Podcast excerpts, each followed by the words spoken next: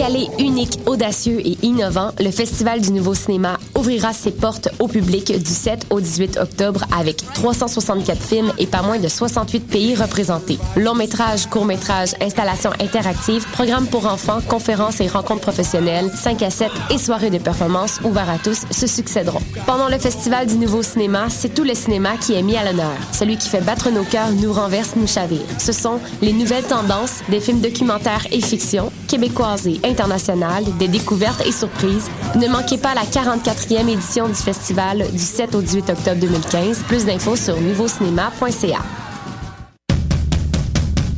Du 5 au 15 novembre, Coup de cœur francophone vous propose plus de 100 spectacles d'artistes d'ici et d'ailleurs.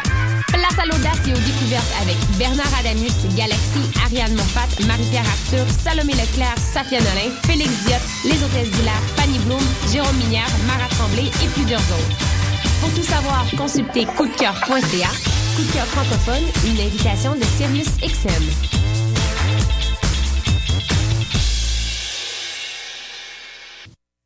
Salut, t'es un jeune créateur professionnel? T'as un spectacle à proposer dans n'importe quelle discipline des arts vivants? T'as jusqu'au 30 octobre pour le faire à vue sur la relève.com. Depuis 1996, Vue sur la relève a servi de tremplin au premier spectacle d'Alex Nevsky, Pierre Lapointe, Vincent Vallière, Fred Pellerin, Evelyne de la Chenelière, Carquois, Lisa Leblanc, moi-même, Sarah Dufour et de nombreux autres. Grâce à Vue sur la relève, ton spectacle pourrait aussi prendre la route du Québec et d'ailleurs. Présenté par l'Auto-Québec en collaboration avec Québecor, Vue sur la relève se tiendra à Montréal du 5 au 16 avril 2016. Vous écoutez Choc pour sortir des ondes.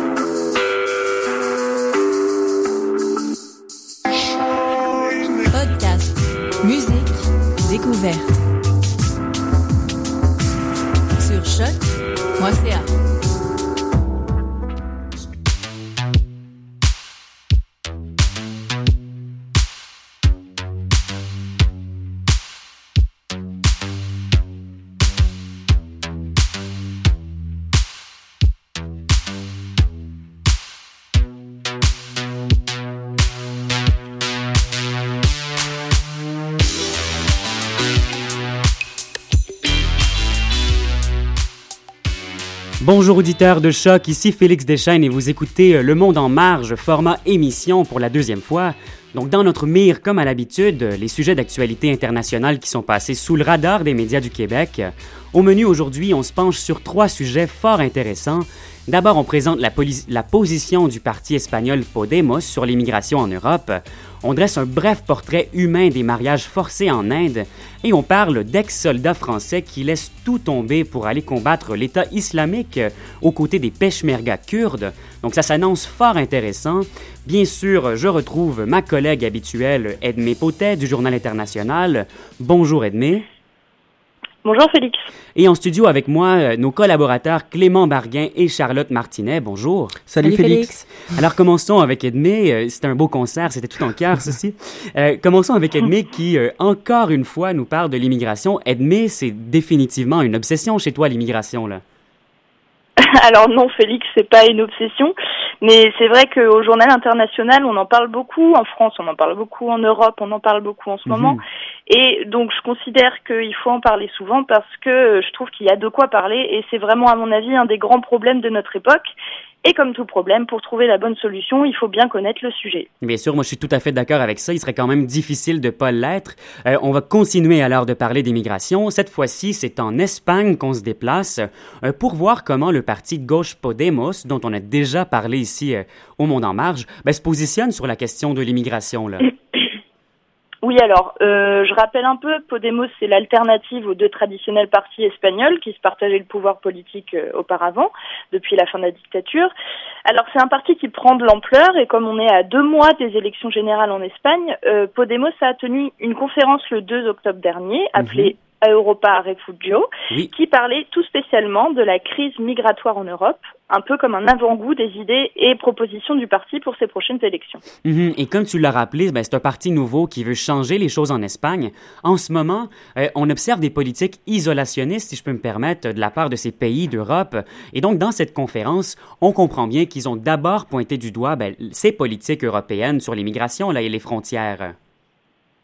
Oui, alors c'est ça. Ils ont commencé par faire un état des lieux déjà de la situation, qui est un peu pessimiste mais réaliste, mhm. puisqu'ils ont annoncé que l'Europe avait dépensé 700 millions d'euros pour les réfugiés et le droit d'asile depuis 5 ans, mais dans le même temps, elle aurait dépensé 2 milliards, donc presque trois fois plus, dans le renforcement des frontières extérieures. Mhm. Euh, le constat se fait tout seul, si on veut, puisque en fait l'Europe, elle a bien pris conscience du problème qu'il y a, et on a pu voir que l'effort général, il est à l'accueil, mais d'un autre côté, la France et l'Allemagne ont aussi plusieurs fois proposé pendant les réunions de crise européenne qu'on différencie les migrants qui fuient la guerre de ceux qui fuient la pauvreté. Donc il y a encore des choses à régler. Mhm. Euh, cette idée-là, d'ailleurs, a, évidemment fait bondir les associations de défense des droits de l'homme et Podemos trouve que les efforts fournis en général sont insuffisants et qu'il est urgent de trouver des solutions plus rapides et plus pertinentes, ou en tout cas de s'en donner les moyens. Mhm. Donc ça, ça m'apparaît, moi, comme des critiques euh, légitimes, c'est sûr, mais donc quand on parle de cet appel aux solutions,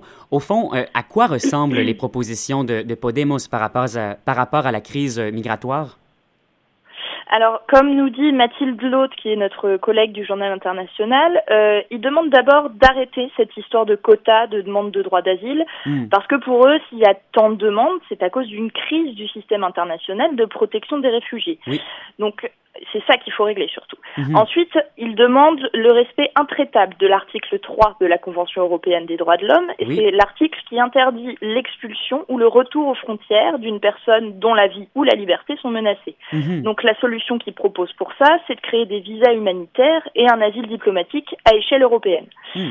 Euh, L'autre réclamation, si on veut, c'est de régulariser la situation aux frontières sud de l'Espagne, car il y a pour le moment des très hautes clôtures qui ont été érigées entre l'Espagne et Ceuta et Melilla, qui sont deux gros points d'arrivée des migrants et deux gros camps de réfugiés. Mhm. Et il y a également été question euh, de partenariat entre les, pays d'origine de, de, ces migrants et euh, de ces réfugiés, plutôt, devrais-je dire, euh, et donc partenariat entre ces pays et les pays de, de transit, les pays d'accueil, pour que les choses soient d'un côté plus fluides et de l'autre plus simple sur le long, sur le long terme, là. Oui, Félix. Et c'est vrai que, moi, je trouve ça un peu logique aussi d'entamer le dialogue avec tous les pays concernés parce que je suppose que même si c'est la guerre, certains pays sont aussi complètement démunis quand mhm. une grande partie de la population s'en va. Donc il y a vraiment un problème. C'est ça aussi le problème de fond en fait. Et l'immigration, c'est juste la conséquence. Donc bien sûr, il faut s'occuper de la conséquence. C'est des gens, c'est des êtres humains, donc faut s'en occuper. Mais il faut essayer, aussi, pardon, essayer de régler le problème d'État à État. Et moi, ça me semble intelligent. Après, à voir comment ce sera fait si c'est Podemos qui remporte les prochaines élections. Mhm.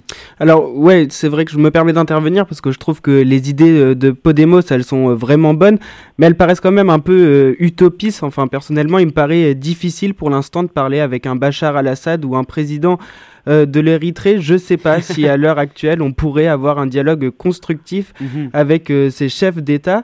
Par contre, je trouve ce qu'il faut noter et qui est intéressant, c'est euh, le rôle que le discours de l'extrême gauche vient jouer euh, dans l'opinion publique. C'est assez positif d'avoir des prises de position d'autres partis politiques, et notamment de la gauche radicale qui a quand mhm. même été euh, jusque-là assez écartée des, débats politiques et médiatiques. Exact. Et ils viennent vraiment contrebalancer le discours de l'extrême droite. Et ça, je trouve vraiment qu'il faut noter un peu ce réveil de la gauche radicale qui vient prendre position dans cette affaire. Il était temps, oui, on pourrait dire. Charlotte? Ouais, moi j'abonde dans le même sens. Euh, mais c'est vrai que la situation se complique quand on voit que au sein même de l'Europe, personne ne semble se mettre d'accord sur les questions d'immigration. Et en plus, on assiste à une montée en puissance, si je peux me permettre le terme, des, des extrêmes, à la fois de gauche et de droite. Mhm. On a par exemple pu témoigner euh, dimanche de la percée de l'Union démocratique euh, du centre, le Parti conservateur et nationaliste en Suisse. Oui. Et alors d'un côté, on a ces positions de droite radicale en Suisse, en Hongrie, mais aussi prônées par par l'UKIP en Grande-Bretagne ou le FN en France, mhm. et de l'autre, l'émergence des positions radicales de gauche comme celle de Podemos en Espagne ou de Alexis Tsipras euh, aussi en Grèce. Oui, en gros, euh, c'est pas gagné cette histoire. Enfin, je pense que les dialogues euh, s'annoncent difficiles, même s'il faut rester optimiste. Exact, restons optimistes. En tout cas, Syriza l'est.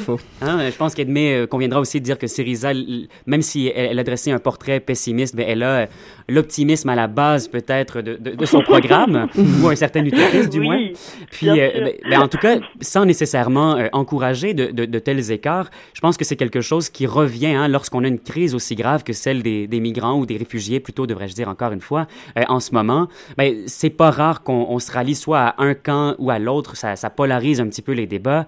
Euh, les, les, démarches d'aide sont, sont soit tout ou soit rien. Donc moi, j'ai mm. bien hâte de voir comment est-ce qu'on comment est-ce qu'on parviendra peut-être à régler, et on espère le plus tôt possible, mm. peut-être qu'on pourra s'inspirer des, des, positions de Syriza, hein, Edmé. Euh, ça paraissait quand même, euh, il, y avait des, il y avait des nouvelles propositions, pardon. Ben, je te remercie beaucoup, euh, Edmé, c'était très, très intéressant comme à l'habitude. On poursuit en musique avec le groupe Amaral, un groupe espagnol de rock engagé, ça tombe bien, et donc avec son morceau Ratonera.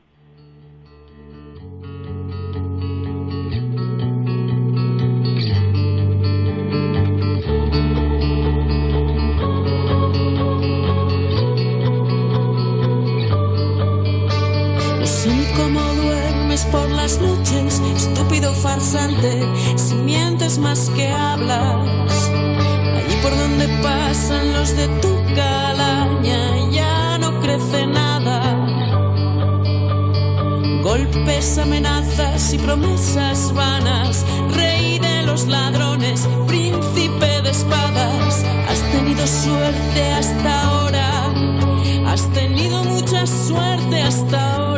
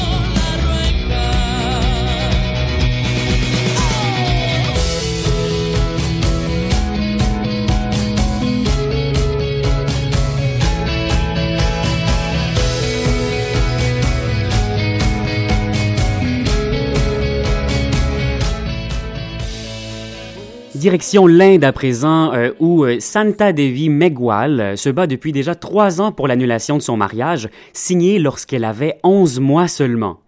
Euh, Annie Banerjee, correspondante en Asie du Sud-Est pour l'AFP, l'a rencontrée et le récit de cette jeune Indienne-là a retenu ton attention cette semaine, Clément. Eh oui, Santa Devi Megwal est une jeune Indienne de 20 ans bien courageuse. Cet étudiant se bat chaque jour pour obtenir l'annulation de son mariage, un mariage qui a eu lieu, comme tu l'as dit, lorsqu'elle avait 11 mois.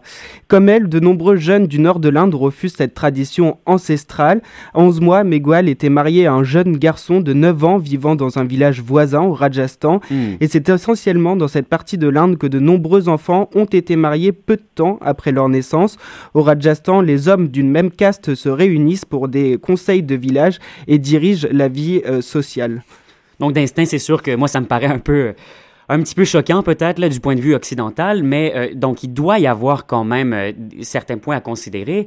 Qu'est-ce qui peut pousser des, des, parents à marier leur enfant si tôt alors que ben, son jugement et peut-être même sa personnalité sont pas formés là? Bah oui, mais les parents marient leur fille très jeune pour qu'elle soit prise en charge financièrement par la belle famille et pour hmm. éviter qu'elles aient des relations sexuelles avant le mariage, ce qui est un tabou en Inde.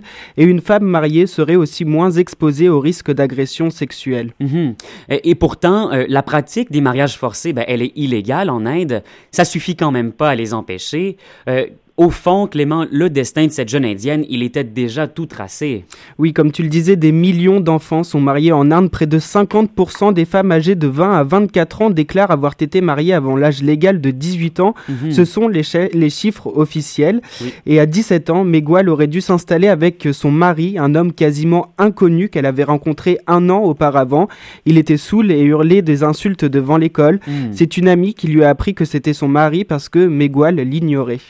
Ma- un mariage, pardon, euh, donc sans notre connaissance et avec euh, une perspective aussi peu lumineuse, on la comprend quand même, là, euh, de, d'avoir refusé de vivre avec son, son mari. Et euh, au final, cette situation, ben, elle s'est retournée contre elle. Oui, depuis trois ans, elle se bat contre le conseil de son village et rejette ses beaux-parents venus la chercher. Les conséquences ont été assez terribles pour Santa Devi Megwal. Elle a été menacée, harcelée et le conseil a interdit à sa famille de participer à la vie du village. Mhm. Pire encore, son père qui est maçon a été condamné à une amende de 1,6 million de roupies, soit Wow. environ 32 000 dollars canadiens. Mhm. Vous imaginez bien qu'il est impossible pour lui de payer cette somme astronomique. Mais Exactement, c'est ce qu'on pourrait appeler une exclusion euh, sociale et économique en règle. Donc Megwal, elle a décidé de se battre, et c'est d'ailleurs le cas de plus en plus de jeunes filles en Inde. Oui, face à cette solitude, Megwal s'est tourné en mai dernier vers l'association Sarati, Sarati Trust, qui dit être l'unique ONG qui s'occupe de l'annulation de mariage en Inde. Mhm. Et comme Megwal, de plus en plus de jeunes se rebellent et demandent l'annulation du sacrement avec l'aide de l'ONG. La directrice de l'ONG, Kriti Bharti, a déjà obtenu l'annulation de 27 mariages au Rajasthan ces trois dernières années. C'est un progrès quand même très intéressant. Euh, il n'y a pas seulement cette ONG qui, qui se bat, le gouvernement prend aussi euh, ce problème très au sérieux et lui essaie de sensibiliser la population par rapport à, à cette problématique. On rappelle que le mariage, ben, au, fin, euh, au final, il est illégal en ce moment. Oui, alors chaque année, lors de la fête religieuse d'Akshaya Tritiya, les autorités lancent des opérations contre les mariages entre mineurs. La fête se déroule généralement en avril ou en mai et elle est considérée comme un moment propice au mariage en Inde. La police et des travailleurs sociaux tentent d'empêcher les mariages entre mineurs en interrompant des cérémonies, en incitant les prêtres, les traiteurs et les imprimeurs de faire part et les autres à refuser de travailler lorsqu'il s'agit de mariages entre mineurs. Mhm. Et si les, autorités euh, essaient d'empêcher ces mariages-là d'enfants, c'est aussi parce que ben, y a des conséquences qui sont nombreuses. Oui, les mariages forcés ont en effet des conséquences dramatiques pour les filles. Elles doivent très souvent quitter l'école pour s'occuper de la maison. Elles sont donc déscolarisées euh, très jeunes. Elles sont aussi très souvent enceintes avant leur majorité et les nouveau-nés sont fragiles et ont de nombreux problèmes de santé. Et le problème, hein, c'est que c'est un peu une spirale infernale puisque le schéma se reproduit avec les générations futures. Euh, elle, ben, elle a des rêves plein la tête, euh, avoue-t-elle à l'AFP. Donc, quel avenir envisage-t-elle en ce moment? Eh bien, Megwal, elle, elle espère devenir un jour enseignante. Elle veut prouver à sa communauté qu'elle peut être libre de ses, ch- de ses choix. Mhm. Je me marierai un jour, mais après avoir fini mes études et gagné mon indépendance, Mhm. a-t-elle dit à la journaliste de l'AFP, les yeux embués de larmes. Si je peux ajouter aussi, en toute connaissance de cause, là, probablement ce qui détonne avec euh, son ancien mariage, on lui souhaite à elle et à toutes ces jeunes femmes mariées euh, de force, donc de pouvoir faire des choix euh, de vie beaucoup plus ouverts. Et toi, Edmé, euh, à l'autre bout du fil, ça, ça te rappelait quand même un autre cas dont on a parlé ici au Monde en Marge? Oui, bah rapidement, on en avait parlé euh, la première émission et euh, Mhm. ça rappelle euh, ça pardon, j'ai oublié le nom du pays du coup, ça Oui. rappelle euh, les histoires d'enfants euh, C'était en Angola, de- si je de. Si je ne m'abuse. Euh, non. C'est pas en Angola. Au Malawi. Au Voilà, Malawi. Malawi. Alors oui. voilà, les fait. jeunes, euh, les jeunes filles mineures qui étaient mariées de force au Malawi Mhm. et qui avaient aussi des problèmes de santé comme ça. Et euh, Clément, ouais, c'est exactement la même situation parce que le gouvernement justement essayait à tout prix de changer ça, mais c'était dans les mœurs et il y avait beaucoup de mal, beaucoup de mal à changer cette situation. Mais il y avait une loi qui était passée, donc euh, bah, espérons que ces pays-là euh, protègent ces jeunes filles Bien sûr. encore plus. Moi, je suis tout nostalgique qu'on parle de la toute première euh, capsule. Euh, mais si je me rappelle bien aussi, on avait dit que, euh, alors oui, c'était très très long de désancrer des mœurs euh, sociales, mais que ces, mes- ces mesures commençaient déjà à, à faire leur effet, puis qu'il y avait quand même un certain progrès dans le pays. Ici, il y a des mesures légales et c'est ça la différence. Il y en a et pourtant, même si on essaie de pas tolérer et qu'il y a une sensibilisation qui se fait, ben c'est tout aussi ancré dans les mœurs. Donc, euh, j'ai vraiment euh, hâte de voir comment ça pourra peut-être euh, être une question qui, qui, qui fera les manchettes parce qu'on n'en entend pas parler ici en Occident. Or, c'est une situation qui se produit aussi dans beaucoup d'autres pays du Moyen-Orient. Euh, alors, Mm. euh, on va poursuivre, si vous permettez, euh, en musique avec une, une fusion entre musique indienne, oui, donc très cohérent, et jazz. Et ça, c'est un, un- un clarinettiste américain qui nous propose ceci. Il s'appelle Shankar Tucker. Et voici Chal Chal Saki, si je prononce bien.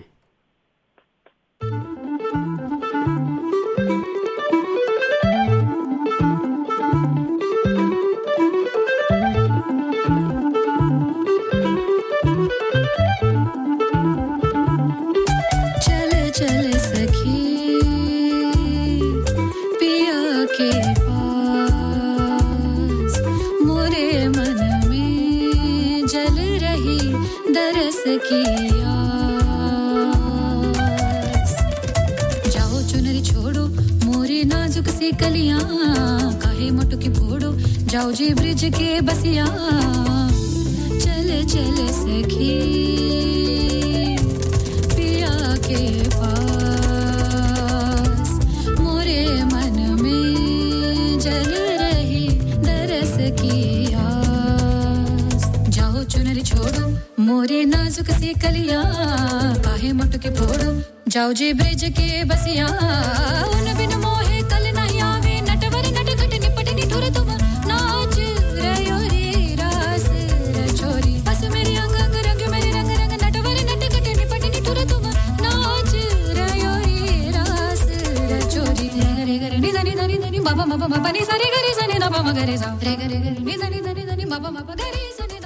Le monde en marge et la clarinette jazz indienne, c'était trop bref à mon avis.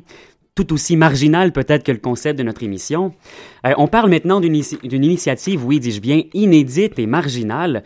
Il y a un groupe d'ex-militaires français ben, qui ont décidé de tout plaquer pour aller combattre l'État islamique aux côtés des Peshmerga, donc des combattants en Irak, des combattants kurdes, oui. Euh, leur mode de financement, du crowdfunding, donc le sociofinancement, sur les réseaux sociaux, Charlotte. C'est très particulier, là, quand même. Oui, c'est bien ça, euh, Félix. On parle du groupe Task Force Lafayette. Le groupe est formé d'une dizaine d'ex-militaires euh, issus principalement de la Marine nationale, de l'armée de terre, de l'air ou bien de la Légion étrangère. Et euh, cette appellation, donc Tas- Task Force Lafayette, fait référence au nom euh, de l'unité conjointe des forces françaises qui agissaient en Afghanistan entre 2009 et 2012 et dont la plupart euh, du groupe faisaient partie. Euh, en fait, dégoûtés des horreurs commises par l'État islamique qu'ils qu'ils ont pu constater sur les terrains, ces militaires-là, et convaincus de l'urgence d'intervenir directement et physiquement, ils se sont lancés l'année dernière le défi ambitieux de, je cite, combattre la folie humaine et la barbarie.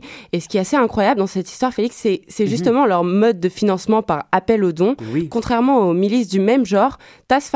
Oh, j'ai du mal. Task Force Lafayette Oui. n'est euh, affilié à aucun groupe religieux ou politique. Il compte sur les citoyens sensibles à leur cause. Et ils ont euh, d'ailleurs bien fait, hein, Charlotte, si je comprends bien, de compter sur eux car ils ont été généreux, ces citoyens.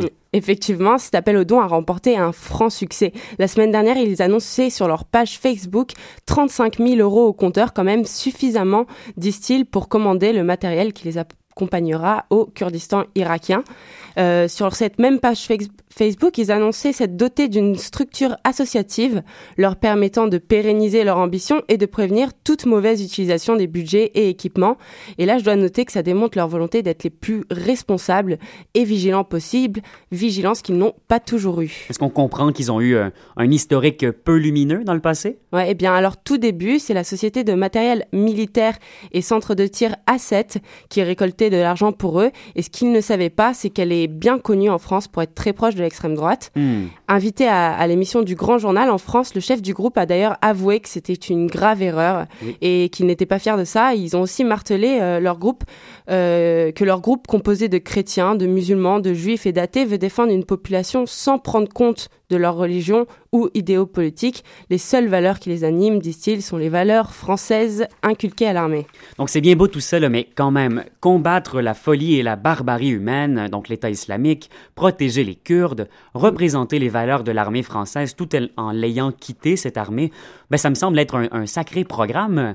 Donc on comprend aussi euh, un peu moins peut-être où ça mène ce projet-là. Est-ce que c'est un combat armé? Pourquoi les Kurdes? Et euh, Charlotte, pourquoi Daesh? Ouais, alors j'y venais justement, euh, Félix. D'abord, ils ont choisi pour cible l'État islamique, car selon eux, c'est un mal perceptible, urgent et qui menace l'Occident.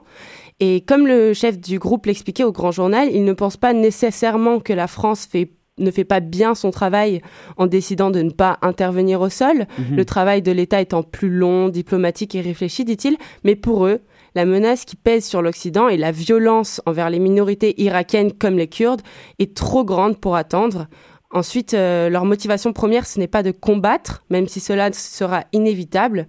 Le matériel dont ils vont se doter est d'ailleurs principalement du matériel de protection, notamment des casques, des gilets pare-balles, des trousses de soins, Mhm. et non de, un matériel de combat. Ah bon? Ce, ce qu'ils veulent avant tout, c'est apporter leur expérience militaire aux combattants kurdes, les former aux techniques de combat et aux tactiques militaires. Et dans une entrevue pour euh, le, Le Figaro, il disait euh, s'inspirer des OML OMLT, Oui. Operational Mentoring and Liaison Team en anglais, des équipes qui avaient été déployées en Afghanistan pour con- conseiller l'armée afghane. Donc, euh, on peut comprendre que ce ne sont pas des mercenaires parce que d'une part, ils sont pas payés et d'autre part, ils, ils dépendent pas de l'armée. On pourrait peut-être parler de, de simples volontaires euh, agissant de manière euh, tout à fait autonome.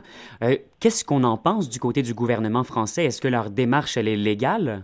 Alors absolument, ce ne sont ce n'est pas des mercenaires, car en plus depuis 2003 c'est interdit.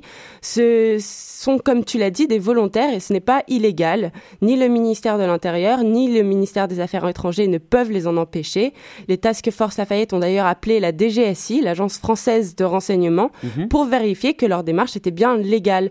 Et euh, toujours dans le Grand Journal, le chef du groupe, il, il affirmait que c'était leur but en fait, être clair avec eux, leur assurer qu'ils respecteront toujours euh, le serment qu'ils ont fait en tant que militaires, c'est-à-dire euh, protéger la vie, la nation et les intérêts de la France. C'est ce qu'on appelle de la transparence. Oui.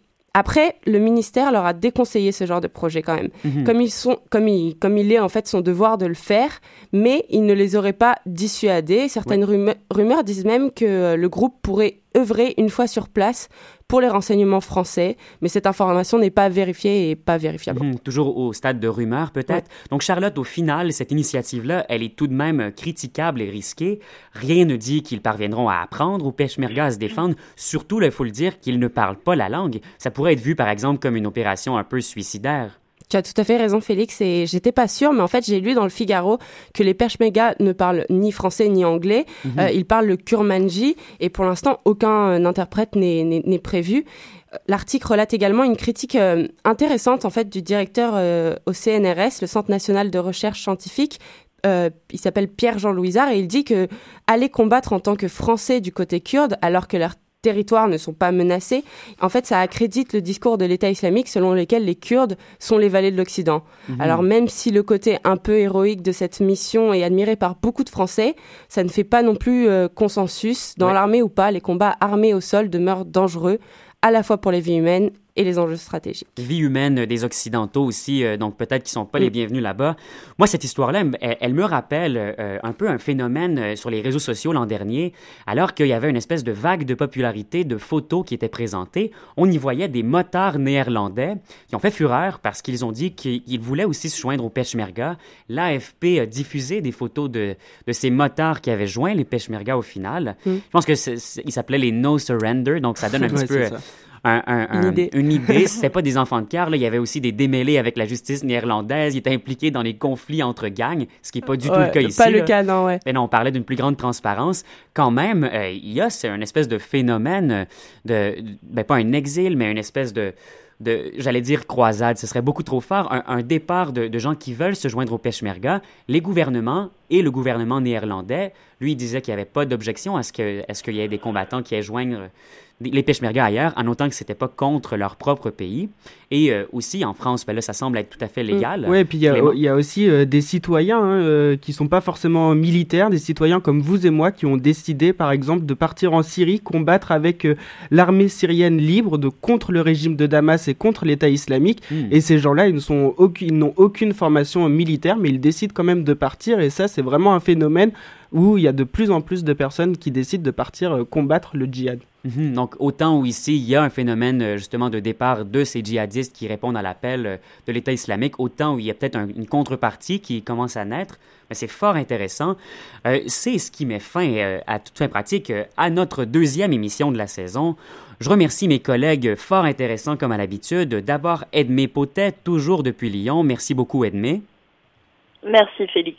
Et en studio à l'UCAM, Clément Barguin euh, et Charlotte Martinet, oui, euh, vous écoutiez, donc merci à mes deux collaborateurs devant moi, Merci. un, signe de reconnaissance en ce Mm. moment. Vous écoutiez euh, Le Monde en marge euh, sur les ondes de choc.ca. C'était euh, Félix Deschênes qui vous dit à la prochaine.